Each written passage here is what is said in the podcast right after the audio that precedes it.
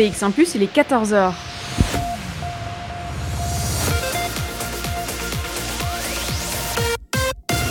BX1 ⁇ Radio de Bruxelles. Radio de Bruxelles. Jusqu'à 16h, Charlotte Maréchal vous fait vivre Bruxelles sur BX1 ⁇ Bonjour à tous, bonjour à toutes, j'espère que vous allez bien. Je suis contente de passer l'après-midi avec vous. Bruxelles Vie, on est parti pour deux heures de bonne humeur, deux heures de culture aussi, puisqu'on va parler d'art aujourd'hui. On va parler d'une exposition en cours à la fonderie à Molenbeek, une exposition euh, qui retrace eh bien, une histoire qu'on oublie un peu, et pourtant elle fait notre quotidien, c'est celle de la lessive. Alors derrière le hublot, la lessive d'hier à demain, c'est une exposition euh, qui est encore en cours jusqu'au 6 juin prochain, et on en parle parlera avec euh, Françoise Marneff, responsable des expositions, qui sera avec nous vers 13h, non 14h30, il est déjà 14h. Et puis on parlera d'un concours aussi, Art Contest, le concours annuel d'art contemporain pour les jeunes artistes. C'est la 17e édition qui est lancée, les candidatures sont ouvertes jusqu'au 20 juin prochain et on en parlera dès 15h avec notamment Valérie Boucher et Betty Le Chien. L'un des lauréats euh, de l'édition 2020 sera avec nous aussi, Oussama Tatsbi, euh, qui pourra nous parler de son expérience. Et puis il y aura de la nostalgie aussi, puisqu'on va réécouter quelques morceaux euh, d'une émission Bruxelles Vie qu'on avait faite sur le terrain. Et c'est par là qu'on va commencer d'ailleurs. Euh, on se rendra à l'espace Vanderborg pour l'exposition carte de visite. On écoutera quelques extraits. Alors tout ce programme, il ne serait pas complet sans la musique. Et on va commencer tout de suite avec Matt Combo qui arrive avec le morceau Cats and Butterflies. Plongez-vous dans l'ambiance de Bruxelles avec Charlotte Maréchal. Et on va parler d'art aujourd'hui. Et vous le savez, on commence toujours cette émission par un peu de nostalgie. Alors je vous propose cet après-midi eh bien, de revivre un moment de l'exposition Carte de visite qui avait lieu en février 2020 à l'espace Vanderborg en plein centre-ville. C'est un parcours d'artistes 2.0 comme on peut dire, puisqu'il réunit euh, un peu moins de 300 artistes au sein du même espace. Je vous propose de découvrir ou plutôt de redécouvrir cette exposition. On était sur place hein, évidemment avec Bruxelles Vie. On écoute un premier extrait. Pour en parler, j'ai mon premier invité qui est là, c'est Fabien euh, Résimon. Bonjour, vous êtes coordinateur de l'événement. Bonjour coordinateur d'un événement de taille, puisque peut-être que euh, si vous habitez dans telle ou telle commune, vous connaissez euh, le parcours d'artiste où on ouvre sa maison, on vient découvrir l'un et l'autre, euh, on vient échanger une tasse de café ou peut-être des expériences artistiques aussi. Ici, on a voulu simplifier les choses, puisque la ville de Bruxelles, eh bien, c'est grand, et il a fallu eh bien, les rassembler et en faire une énorme exposition. Alors, comment ça s'est passé tout ça? Effectivement, au départ, on avait fait un parcours assez classique où on se baladait euh, du bois de la Cambre à Rennes, et on s'est rendu compte en fait que c'était assez difficile pour le public de visiter euh, tous les artistes euh, qui étaient sur le territoire communal. Et donc, après trois éditions, on a décidé de, concentrer l'énergie et de rassembler tous les artistes dans un seul lieu. C'est cet espace Vanderbort, qui est un ancien magasin de meubles en plein centre-ville, rue de l'Écuyer. Et donc, le temps d'un week-end, on invite les spectateurs, les visiteurs à, rencontrer tous les artistes euh, qui expose. Donc 290, comme vous le disiez. Carte de visite. Pourquoi est-ce que ça s'appelle carte de visite? Alors je suppose que du coup c'est pour la visibilité qu'on offre aux artistes, mais est-ce qu'il y a une histoire là derrière? Oui, il y a une histoire. En fait, le parcours, on l'a appelé visite au départ et on avait euh, initié un petit, euh, un petit objet sympa. On, a proposé aux artistes d'avoir une carte de visite. L'idée de, cette exposition, c'est de donner de la visibilité aux artistes qui n'en ont pas toujours l'occasion. Euh, et donc, euh, cette carte de visite, ben, ils en étaient friands et on a gardé euh, d'une part l'objet et on a gardé le nom aussi quand on a changé le, concept, qu'on est passé du parcours à l'exposition collective. C'est la septième édition cette année, donc ça fait un petit temps que l'organisation se rôde. Vous commencez eh bien, à vous faire connaître par tous les artistes de la ville de Bruxelles. 280, est-ce que vous avez commencé avec autant d'artistes la première édition? Comment ça a évolué tout ça? Non, on n'a pas commencé avec autant d'artistes. Je dirais qu'on était 140, 150 euh, au départ. Euh, là maintenant, on doit mettre un numerus euh, clausus, c'est-à-dire qu'on le, bloque à 280. S'il reste un petit peu de place, on ouvre la liste d'attente et on, a plus ou moins 50% de renouvellement chaque année. Donc ça veut dire qu'il y a 50% des artistes de 2020 qui étaient là l'année dernière et 50% de, de nouveaux artistes. Ce qui veut dire qu'il y a un vivier très très important sur le territoire. Alors, euh, la condition, c'est d'être euh, soit domicilié sur le territoire communal. Donc, la ville de Bruxelles recouvre euh, les, codes postaux 1000, 1020, 1120 et 1130. Donc, c'est bien un projet communal de la ville. Et donc, soit on est domicilié, soit on a son atelier sur le territoire communal. Donc, on pourrait habiter à, à Villevorde et avoir son atelier ici. Ben, on, est, on est le bienvenu. On a eu l'occasion de se balader déjà un petit peu euh, avant le début de cette émission pour que je puisse euh, repérer. Bon, c'est gigantesque hein, comme espace, on peut se le dire. Euh, chaque artiste a plus ou moins 7 mètres d'exposition. Donc chacun viendra accrocher. ils sont par ordre alphabétique. Hein. Donc aujourd'hui, on aura plus les A, B, C, D que les Z, mais ils viendront accrocher tout leur espace. Et vous avez pris l'initiative de tout mélanger. vous les avez dispatchés par ordre alphabétique, ce qui fait qu'on a de la sculpture qui est accrochée à côté de photographie, qui est accrochée à côté d'art performant euh, il y a de tout. Voilà, il y a de tout, donc il n'y a aucune euh, restriction, il n'y a pas de commissariat sur l'exposition. C'est un choix euh, d'ouvrir cette exposition à, tout le monde, de ne pas faire de sélection qualitative, de ne pas faire de sélection en fonction de, du maîtrise ou de, la grandeur des œuvres. Ici, on est au rez-de-chaussée, on est à côté d'une œuvre tridimensionnelle qui, prend de la place. Ben, elle, a, sa place ici. Et voilà, en sept ans, on a réussi à faire rentrer tout le monde. Euh, et le choix est d'ouvrir la porte vraiment euh, à, tout le monde, que ce soit le peintre dit du dimanche ou qui fait ça euh, pour, son, pour son plaisir ou de temps en temps. et on accueille aussi des, artistes qui, qui essayent d'en faire leur métier. Vous avez à peu près 4000 euh, visiteurs euh, par an, par édition, parce que euh, c'est vrai qu'ici, il y a une préparation de presque une semaine, mais en fait, il n'y a que deux jours d'exposition, vraiment, donc ça se passera ce week-end. 4000 visiteurs. Alors, vu que c'est la septième édition, est-ce que vous avez des... des... Qu'est-ce qui est le plus chouette dans cette expérience, dans cet échange artistique que, que ça représente, carte de visite? Euh, ce, qui, ce qui est le plus chouette et ce qui reste le plus chouette, c'est de rencontrer les artistes. En fait, c'est une exposition où les artistes sont là. Souvent, quand on va dans une galerie, euh, on rencontre euh, la personne qui tient la galerie, voire le galeriste. mais ici, on rencontre les artistes qui se tiennent à disposition du public, qui sont friands de, rencontres avec les spectateurs, avec les visiteurs. et donc, ça, c'est un des aspects les, plus chouettes. Ça, ça, donne un côté très humain à l'exposition. Et euh, ce qu'il y a de, cocasse et de, chouette aussi, c'est ce mélange. En fait, c'est à l'image de Bruxelles. Euh, donc ce, mélange de techniques, ce mélange de, niveaux, euh, ce mélange d'expérience, de, génération, d'âge, de, tout. Donc c'est vraiment un grand melting pot à l'image de la ville. Et ça donne une, une, exposition humaine, à taille humaine. Malgré le gigantisme, ça reste, ça reste humain. Oui, parce que quand on a en tête euh, le, parcours d'artiste euh, qu'on pourrait avoir dans sa petite commune ou, dans son petit village, on, a euh, en tête le mot peut-être convivialité, rentrer chez les gens, observer tout ça. Ça n'a pas dû être facile de reconstruire convivialité ici. Vous avez quand même l'impression que le, le, pari est réussi, de se dire on a réussi à, à, mettre en lien les gens de la même façon que ça pourrait se faire dans leur maison? Oui, euh, on a demandé aux artistes d'être présents et ils ont répondu euh, présents. Donc euh, ça veut dire que tout le monde ne peut pas rester du vendredi au dimanche soir, 24 heures sur 24 à côté de son œuvre, mais les artistes restent là, donc ça, rend les choses conviviales. On a mis aussi en place un, petit outil, un, petit, un petit jeu, une petite activité qui s'appelle The Wall, où chaque artiste en fait a une sorte de boîte aux lettres. donc il y a 300 boîtes aux lettres qui sont disséminées à chaque, à chaque étage. Et les visiteurs peuvent laisser un petit message euh, aux artistes, ça rend encore les choses plus conviviales. Et donc euh, voilà, on essaie de faire les choses euh, de la manière la plus, la plus humaine possible en tout cas.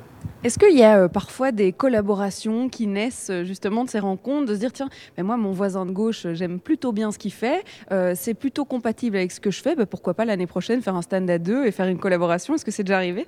Alors il y a des collaborations qui se font, il y a des couples qui se forment, euh, il y a un peu euh, plein de choses. Euh, une anecdote en particulier peut-être sur les sept ans là, qu'est-ce qui est une histoire qui était touchante Deux artistes qui se sont rencontrés peut-être. Oui, oui, ça existe, ça existe, pas loin d'ici.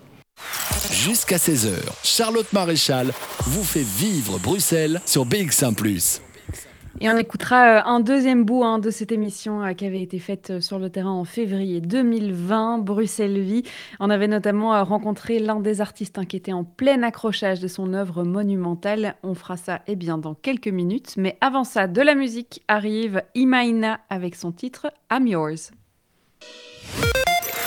Bruxelles-Vie sur BX1 ⁇ une ambiance euh, chill, le titre euh, Better de Viva la Panda et Anzano sur BX1+. Anzano, euh, qui est un artiste liégeois, bah forcément, hein, s'il passe sur BX1+, il doit faire partie de la fédération Wallonie-Bruxelles. Il s'appelle Lucas Crapanzano, de son nom complet. Il est signé chez Chill Your Mind, un titre qui est sorti l'année passée, un Better, et qui, personnellement, juste me fait penser à l'été. Il nous manque plus que le soleil, là, à Bruxelles, parce que forcément, si la musique rappelle l'été, il faudrait que le temps le fasse aussi. On attend, on croise les doigts. Au programme musical de cet après-midi d'ailleurs. Euh, Delta est calé dans la suite avec le titre Nirvana. Bakary passera aussi dans la prochaine demi-heure. Mais ce qui arrive tout de suite, eh bien, c'est Amo Achille. Curtains, ça sera juste après ça. Plongez-vous dans l'ambiance de Bruxelles avec Charlotte Maréchal. Et je vous ai promis un deuxième extrait de cette émission euh, en direct de l'espace Vanderborg pour l'exposition Carte de visite, une exposition euh, qu'on avait faite en février 2020. On a eu la chance de rencontrer à peu près tous les artistes qui étaient euh, présents à ce moment-là. Alors je rappelle que l'émission qu'on avait faite était un peu avant l'exposition. C'était pendant les jours d'accrochage. Alors les artistes étaient invités par ordre alphabétique pour venir accrocher leurs œuvres en prévision donc du, week-end et de l'accueil des, des publics. Je vous propose donc de découvrir l'un de ces artistes qu'on a rencontré avec un deuxième extrait. Euh, quand vous rentrez en plein milieu, vous allez découvrir ce que Henk a décidé euh, d'exposer. bonjour Henk. Euh, bonjour. Alors, est-ce que vous pouvez décrire, parce que nos auditeurs ne peuvent pas voir ce qui va être en train d'être de, exposé, ce que vous êtes en train de faire et la manière dont vous l'avez fait? Je le découvre moi-même ici. C'est la première fois que vous le voyez en entier? Oui, oui, oui. C'est plus ou moins 40 mètres carrés et euh, je l'ai fait chez moi, chez nous, dans un appartement de 38 euh, mètres carrés. Donc je le découvre. C'est comme, vous ici. Et ça veut dire que vous avez fonctionné, bon, pour expliquer euh, aux auditeurs, il s'agit de, planches de carton que vous avez peintes. et donc... Non, non cette fois-ci, c'est un, un, collage. C'est un collage avec les photos qui est, qui est, qui est dessus. Mais je travaille aussi à l'extérieur. Euh, j'ai fait des, des, façades aussi. J'ai fait Greta, Greta Thunberg. Et c'est un peu, oui, c'est un peu dans le, dans le même filet que, que cela. Donc c'est grand. Et je préfère travailler sur les cartons parce que ça permet pour moi, quelque sorte, de rentrer le street art à l'intérieur. J'ai essayé sur les toiles et ça ne me, ça me plaît pas du tout. Ça veut dire que l'ensemble de la toile va représenter quelque chose ou bien euh, c'est plutôt figuratif? Ça représente quelque chose, oui. Et c'est une surprise C'est-à-dire qu'on ne peut pas encore dévoiler ce que ça sera dans son entièreté? C'est un peu difficile. Le titre, c'est She Said Yes. She said yes, ok. Et c'est par rapport à une histoire bien particulière, je suppose ou... Oui. est-ce qu'on veut raconter cette histoire ou est-ce qu'on ne veut pas raconter? Ça, reste encore non, parce que ça doit rester secret. Euh, D'accord, ça doit rester secret, alors on ne le dévoilera pas. Non, il y a quelqu'un qui... Euh, qui va devoir... Le savoir en premier lieu, avant, avant tout le monde. très bien, très bien. Maintenant. Et comment vous travaillez du coup euh, Vous disiez que votre appartement c'est votre atelier. Est-ce que c'est votre métier d'être artiste ou bien est-ce que vous faites autre chose? J'ai deux, euh, deux, jobs. J'ai un, vrai job, un job alimentaire et euh, souvent on me pose la question si je suis un artiste professionnel. En tant que sous, non, je ne peux pas en vivre. mais en tant que heure et temps, oui. Ouais, Professionnel dans le cœur? Dans l'âme, dans le cœur, oui. Ouais, ouais, ouais. C'est pas professionnel, non, ça c'est c'est dans le cœur et dans l'âme. C'est quoi votre euh, euh, expérience préférée dans ce que vous faites? Qu'est-ce que ça vous apporte euh, au fond de vous de pouvoir créer des œuvres gigantesques? Parce que là, vraiment, elle est gigantesque. Eh bien, je suis assez mauvais avec les mots. Si j'étais très bien avec les mots, j'étais acteur, poète, journaliste peut-être. Donc, je, je, le fais avec autre chose. Je m'exprime avec autre chose parce que ça me permet de, de dépasser les mots dépasser les mots. Alors ici, vous avez travaillé sur le carton, vous disiez que ça permettait de prendre le street art et de le mettre à l'intérieur. Est-ce que euh, c'est euh, quelque chose que vous faites souvent, le collage le... Comment est-ce que vous travaillez d'habitude? J'ai fait Je suis à la base, je suis peintre, je suis portraitiste. Et euh, petit à petit, j'ai commencé, j'ai découvert les bombes avec les, les, mauvais amis, comme beaucoup de choses dans ma vie. C'était avec les mauvais amis. Et on a travaillé dans la rue. Et euh, cette année-ci, j'ai fait mon premier officiel avec autorisation, avec support de, de, la ville ici. De manière légale euh, Oui. Est-ce que c'est votre première participation ici à l'Expo Carte de Visite? Non, non. Qu'est-ce que ça apporte comme genre d'expérience de pouvoir rencontrer euh, plein d'artistes qui, comme vous, euh, ont envie de partager leurs œuvres? Tout à fait. Une des premières émissions, mais c'était encore avant carte, euh, carte visite. J'ai rencontré Michel Clair et depuis lors, on est, euh, on est potes et on fait plein d'expositions ailleurs, à gauche et à droite. Et il y a des autres gens, ouais, ouais, il, y a, il y a des chouettes rencontres. Ouais. Rencontrer des Bruxellois qui sont peut-être près de chez vous et qu'on ne sait même pas. Tout à fait, c'est cela, oui, oui, oui. oui. Bruxelles Vie sur BX1 ⁇ c'était donc euh, une émission qu'on avait faite à l'espace Vanderborg en plein centre-ville et vous verrez qu'on va y retourner ou presque en deuxième partie euh, de ce Bruxelles Vie puisqu'on parlera de Art Contest, un concours annuel d'art contemporain qui justement euh, se passe depuis quelques années dans cet espace-là. On en parle dès 15h puisque les inscriptions sont ouvertes et que la prochaine édition est en plein préparatif. On parlera de tout ça avec tous nos invités. Mais pour l'heure, on va découvrir une autre exposition, celle qui se déroule en ce moment même à la fonderie et euh, eh bien, qui vous raconte l'histoire de la lessive. Derrière le hublot, la lessive d'hier à demain, on découvre tout ça avec Françoise Marnef qui sera avec nous dans moins de 5 minutes pour nous présenter justement cette exposition. Ça sera juste après Delta avec le titre Nirvana. Jusqu'à 16h, Charlotte Maréchal vous fait vivre Bruxelles sur BX1 ⁇ et on va prendre euh, la direction de Molenbeek vers la Fonderie, qui est le musée bruxellois de l'industrie et du travail. On va parler de cette exposition qui est en cours et que vous pouvez euh, découvrir dès aujourd'hui et encore euh, jusque, jusque début juin. Pardon. Pour nous en parler, eh bien, nous recevons la responsable des expositions, c'est Françoise Marnef qui est avec nous par téléphone. Bonjour. Bonjour Charlotte, bonjour à tous. Alors, on va peut-être, avant de parler de cette exposition hein, dont j'ai déjà euh, donné le nom, mais euh, voilà, derrière le hublot, la lessive d'hier à demain, on va peut-être d'abord présenter la fonderie à nos auditeurs. La fonderie qui se trouve donc, comme je l'ai dit, euh, à Molenbeek, qui est le musée de l'industrie et, du travail. Racontez-nous un peu ce lieu. Oui, voilà. Donc la fonderie, c'est le musée bruxellois des industries et du travail. Nous sommes installés à Molenbeek, comme vous l'avez dit, euh, pas très loin du canal. -hmm. Et euh, donc on s'intéresse à, euh, à l'histoire industrielle, mais pas qu'à l'histoire, aussi à l'actualité, en fait, euh, du travail de manière plus globale euh, à Bruxelles, et donc à l'histoire aussi du travail à Bruxelles. Euh, et nous sommes en fait installés dans une ancienne fonderie d'art, de là -hmm. notre nom, évidemment. Et euh, il faut savoir que Bruxelles était une ville industrielle. Bon, bon peu de gens finalement euh, en ont euh, conscience. Que euh, donc en fait, avec la révolution industrielle du, du 19e siècle, eh bien, euh, bah, Bruxelles euh, a connu euh, une augmentation de, de, sa population, un développement urbanistique important, et que cette ville en expansion, bah, il a fallu évidemment l'approvisionner en quantité de, de, de, produits. Il a fallu évidemment fournir de quoi manger, il a fallu fournir de quoi construire, de quoi habiller, de quoi organiser les transports dans la ville. Et bref, en fait, bah, voilà, cette ville qu'il a fallu fallu euh, fournir dans tous ces, euh, dans, dans, dans, tous ces euh, aspects, eh bien, elle, elle a vu s'installer des usines essentiellement dans la partie ouest de la ville, le long du canal, également à proximité du chemin de fer. Mm -hmm. Et parmi ces usines, il y avait une fonderie d'art qui était la Compagnie des Bronzes. Et cette Compagnie des Bronzes, nous en occupons le site actuellement. D'accord. Voilà. Et donc, nous y avons ouvert un musée qui, comme je vous le disais, parle de l'industrie, mais aussi du travail de manière plus globale à travers le temps à Bruxelles. Mais nous ne sommes pas qu'un seul musée, enfin, ne sommes pas qu'un musée.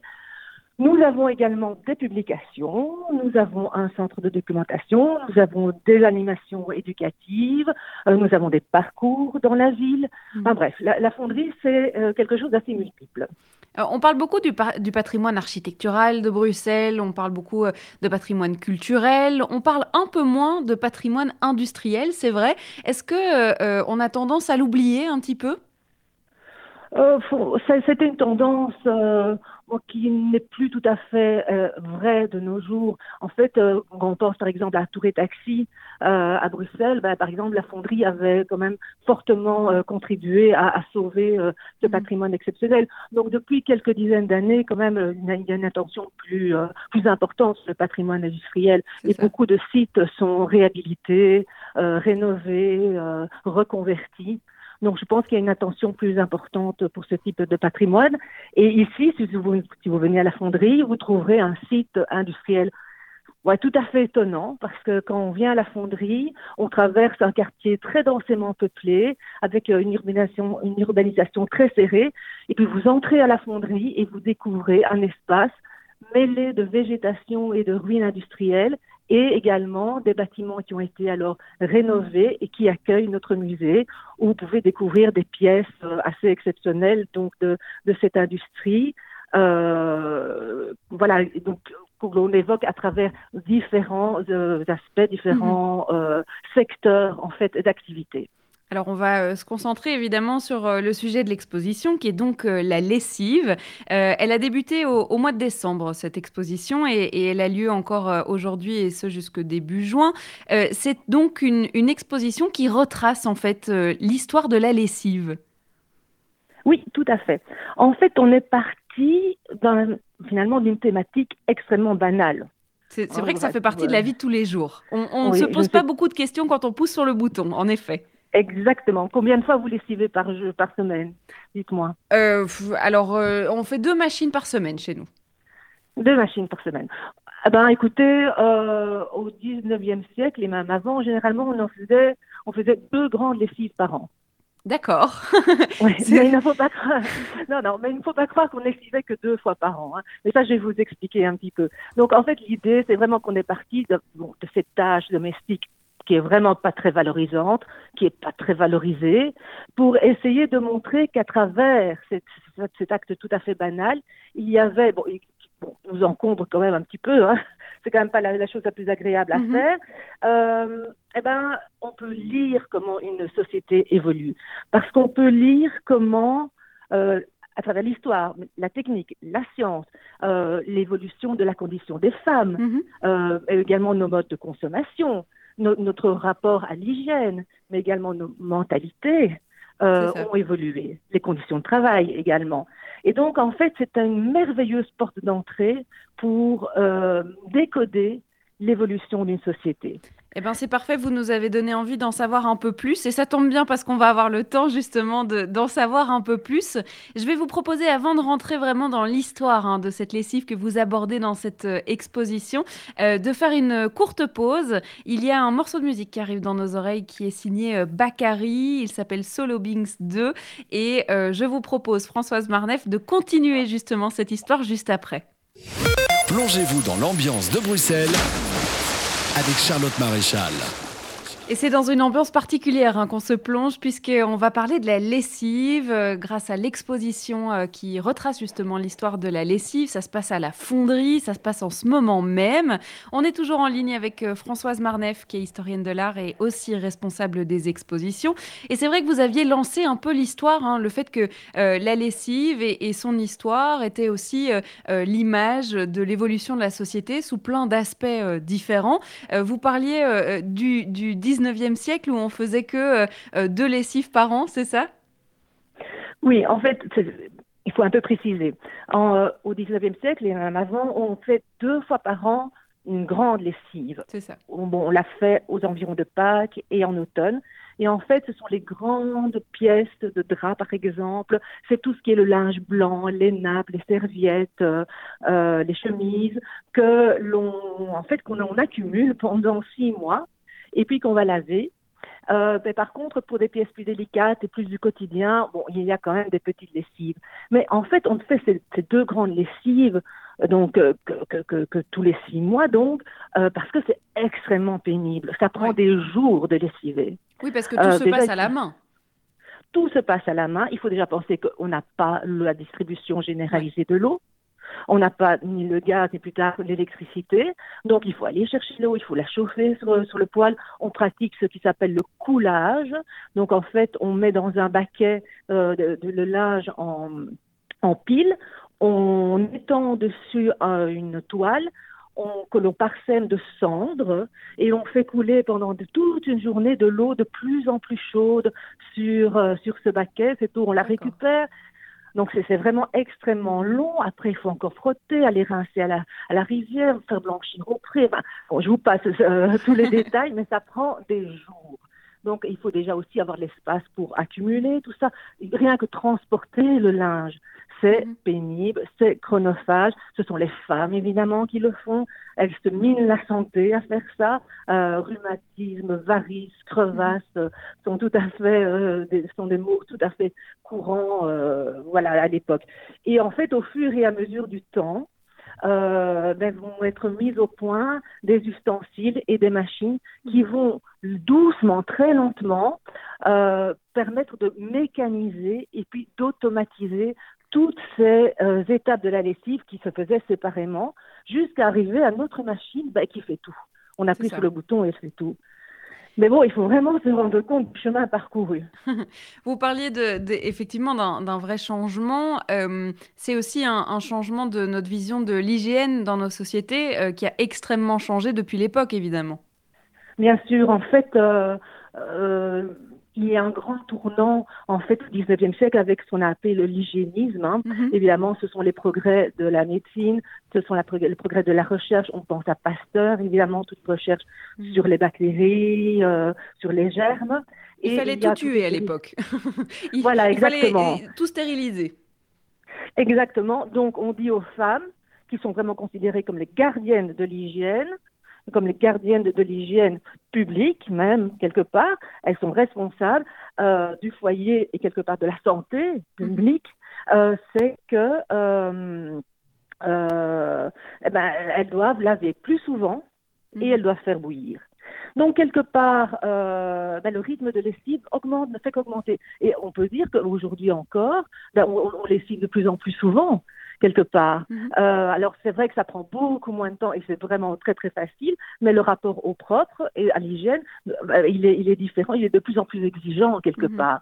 Et euh, donc notre rythme de lessive est tel que parfois on, lave le linge avant même qu'il soit sale. On a notamment très peur des odeurs de à notre époque. Mhm. Vous parliez de, la question du, genre et, de la répartition euh, des, tâches euh, à la maison. Euh, c'est vrai que on parle du début de la lessive où c'était exclusivement les femmes qui s'en occupaient. on aborde ça aussi dans cette exposition, justement la place de, de, la lessive finalement au cœur du foyer, mais, mais qui reflète assez bien notre société aujourd'hui?